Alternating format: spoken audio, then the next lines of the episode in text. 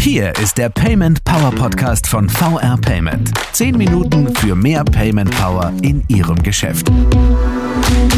Hallo zusammen und herzlich willkommen zum Payment Power Podcast. Ich bin Willi Connell und bei mir ist Markus Solmsdorf, Leiter des Stabes Strategie von 4A Payment. Und ja, wir wollen heute ein bisschen über die Dinge sprechen, die für Händlerinnen und Händler im nächsten Jahr 2023 im Payment zu beachten sind. Denn es ist wieder soweit, das Jahr geht zu Ende und wir hören uns heute eben zum letzten Mal in 2022. Und es hat ja schon eine gewisse Tradition, dass wir das zum Anlass nehmen, zurück und vor allem aber vorauszublicken. Und Markus, das äh, tun wir beide gerne wieder. Wer unsere letzte gemeinsame Folge gehört hat, kennt dich. Für die anderen stell dich doch bitte nochmal selbst kurz vor, bevor wir uns dann in die Themen stürzen.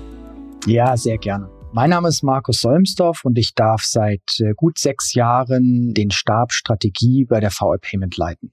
Vielen Dank. Dann wagen wir doch mal direkt den Blick nach vorne. 2023. Was wird sich ändern? Welche Themen muss ich auf dem Zettel haben? Welche Termine sind wichtig? Da gibt's einiges sicherlich und da werden wir auch gar nicht alles äh, heute behandeln können, aber fangen wir mal vorne an. Gleich Anfang Januar endet nämlich die letzte Übergangsfrist der Kassensicherungsverordnung. Das heißt tatsächlich, ab dem 1. Januar dürfen keine elektronischen Kassen ohne zertifizierte technische Sicherheitseinrichtung mehr verwendet werden bisschen sperrig. Deswegen gleich mal meine Nachfrage. Was ist das, eine technische Sicherheitseinrichtung und was hat es mit dieser Zertifizierung auf sich? Ja, absolut. Die technische Sicherheitseinrichtung, kurz TSE, gewährleistet beim Erfassen der Daten an der Kasse, dass nachträglich keine Manipulationen, also Veränderungen oder Löschungen der gebuchten Vorgänge mehr vorgenommen werden können. Alle Geschäftsvorfälle werden von dieser TSE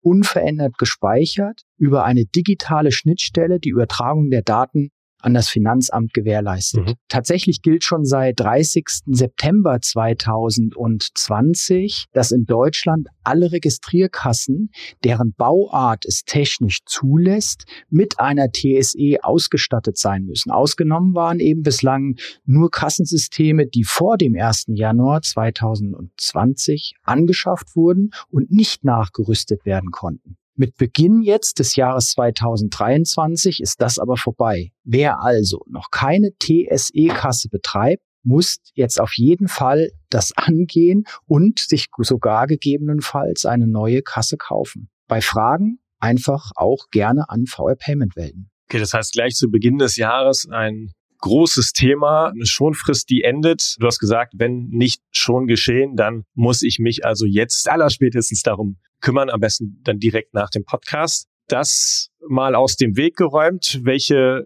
Themen erwarten Händlerinnen und Händler im nächsten Jahr noch? Ja, vielleicht nochmal ein Thema aufgreifend, das schon seit einigen Wochen durch die Medien kursiert und äh, auch für allerlei Interpretationen oder Gerüchte sorgt. Und das ist, dass Mastercard die Maestro-Funktion im Juli 2023 für neue Girocards einstellen wird. Mhm. Liest man, wie du sagst, überall so ein bisschen, welche Konsequenzen hat das eigentlich? Also es ist ja das zweite Bezahlverfahren auf meiner Girocard, manche nennen sie auch noch EC-Karte, richtig? Ja, korrekt, genau. Also dieses zweite Verfahren, das sogenannte Co-Batching, bei dem sich eben mehr als eine Zahlungsmarke beziehungsweise ein Zahlungsverfahren auf einem Zahlungsinstrument klassischerweise eben auf einer Karte befindet. Mhm.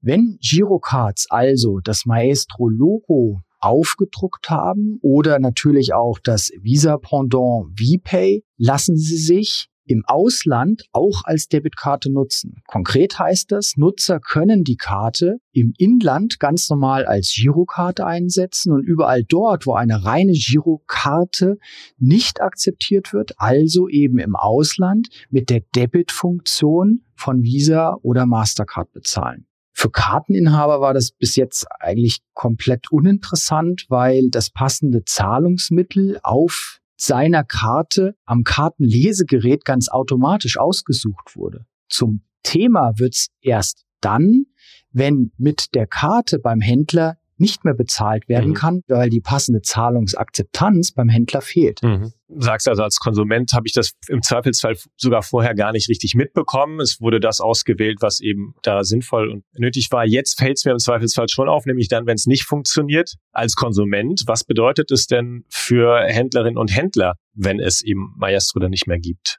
Zunächst mal Maestro wird nur bei neu ausgegebenen Girocards nicht mehr integriert werden. Und zwar zu dem genannten Termin, spätestens also ab dem Juli 2023. Bis dann alle Karten mit Maestro Co-Badge über diese normalen Austauschzyklen der Banken, normalerweise vier Jahre vom Markt sind, vergeht noch einige Zeit. Mhm. Und bis dahin ist die Abwicklung über das Maestro-System auch noch garantiert von allen Teilnehmern. Danach entscheiden die kartenausgebenden Banken bzw. Bankengruppen, wie sie mit ihren Girocards hinsichtlich Co-Badging umgehen. Viele Girocards könnten bald womöglich nur noch als reine Girocard verwendet werden.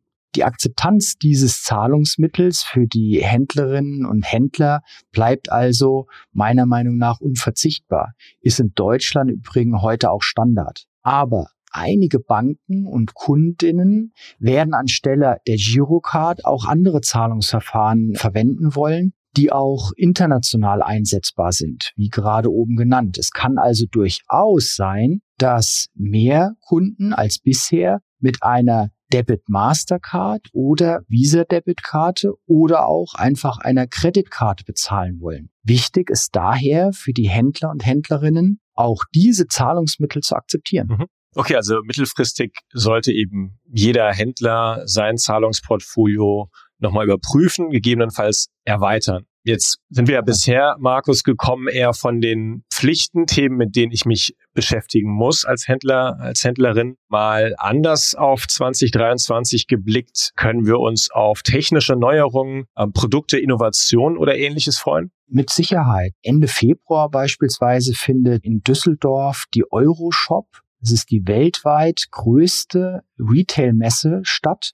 Zuletzt hatte die jetzt auch sehr äh, wegen der Pandemie äh, gelitten mhm. und musste aussetzen. 2023 kommt jetzt die gesamte Retail-Branche wieder in Düsseldorf zusammen. Wie gesagt, weltweit größte Retail-Messe. Ich persönlich gehe davon aus, dass wir da einige sehr, sehr interessante Neuheiten sehen werden. Auch wir von der VR Payment haben dort einen Stand und werden, ich sage jetzt mal, die moderne Customer Experience am Point of Sale erlebbar machen an unserem Stand. Soll heißen, wir werden den auch schon im Vorjahr vorgestellten Checkout, und zwar Hands-Free Checkout am Point of Sale mit unserer Pay-Free Kooperation dort zeigen. Wir werden eine Lösung für den Self-Service zeigen, nennt sich Smoother Cooler. Das ist ein Kühlschrank, den du nur dann öffnen kannst, wenn du mit einem deiner Zahlungskarte sozusagen mhm. vorautorisiert an einen kontaktlos Reader deine Karte gehalten hast. Du kannst den Kühlschrank öffnen, nimmst beliebig Ware aus diesem Kühlschrank, beispielsweise Salate, Kaltgetränke, Süßigkeiten, was auch immer in einem solchen Automat bestückt ist, nimmst die heraus, kannst sie auch wieder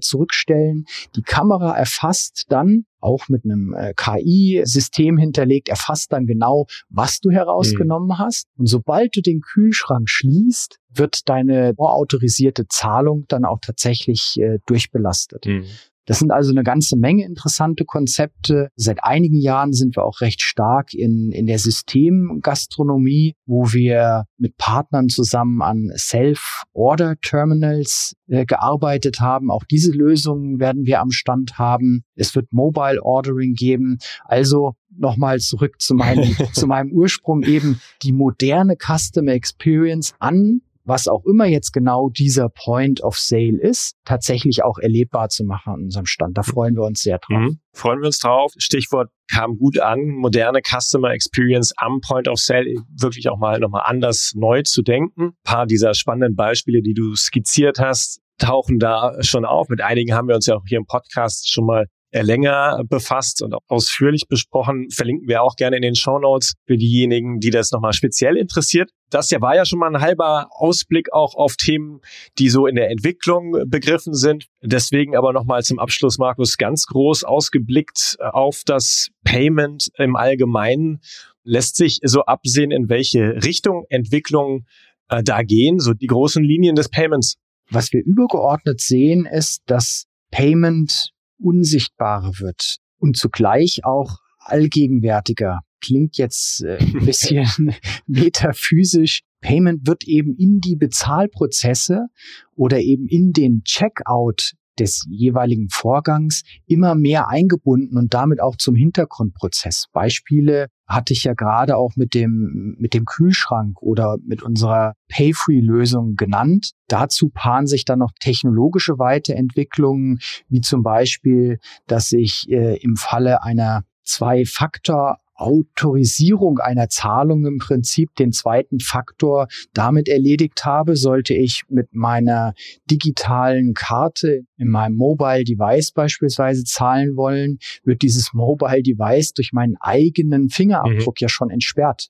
Das erspart mir jegliche PIN-Eingabe. Mhm. Das ist also dann der also zweite der Schritt zweite ist im Grunde schon genau, integriert. Ja, er, genau. er fällt das mir ist, gar nicht mehr das auf. Das ist der zweite Faktor und das mhm. ist dann tatsächlich, wo die sag ich mal, die natürliche Verhaltensweisen alleine beim Entsperren meines Bildschirms, selbst wenn ich irgendwelche Apps benutzen möchte, tatsächlich für die Zahlung, für die Autorisierung von Zahlungen genutzt werden können. Ebenso Gesichtserkennung. Jedes neuere Apple-Gerät, mit dem ich mhm. telefonieren kann, das hat eine Gesichtserkennung mhm. und entsperrt damit seine äh, für seinen eigentlich autorisierten Nutzer die Funktionalität One-Tap-Payment an Automaten oder eben tatsächlich diesen, diesen Self-Order-Terminals, die ich schon äh, besprochen habe, oder eben die Vorab-Autorisierung in einem Geschäft. Also im Großen und Ganzen sehen wir das Payment heute schon immer mehr als Geschäftstreiber und Gestaltungsmittel für eine Customer Journey und damit ein wesentlicher Erfolgsfaktor für den Handel sein kann. Wir sagen, wenn das Payment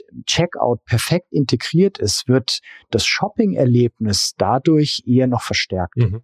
Wunderbares Schlusswort, Markus. Das, das nehmen wir so. Das rahmt doch unsere Unterhaltung, unser, unser Gespräch nochmal schön. Vielen Dank dir fürs Kommen, für den ja, großen Ausblick auf die Rolle des Payments, auf Innovationen zum Abschluss, aber eben auch die sehr konkreten Änderungen, Neuerungen, Entwicklungen, auf die sich Händlerinnen und Händler einstellen müssen. Vielen Dank für die Einladung. Danke auch, liebe Zuhörerinnen und Zuhörer, fürs Dabeisein. Wir freuen uns über Ihr Feedback zu dieser Folge oder Fragen und Anregungen gerne auch allgemein an uns, auch wenn Sie Themen haben, mit denen wir uns hier im Podcast zukünftig beschäftigen sollten. Gerne an podcast.paymentpower.de oder per Mail und den Hashtag PaymentPower über Twitter. Und jetzt hatte ich eingangs gesagt, das ist die letzte Folge des Jahres, ist noch etwas früh vor Weihnachten zu wünschen, aber da es eben die letzte Folge ist, wünsche ich eine zumindest besinnliche Weihnachtszeit, einen guten Rutsch mal ins neue Jahr, in dem wir uns dann äh, hoffentlich wieder hören, wenn Sie mögen. Und bis dahin, machen Sie es gut.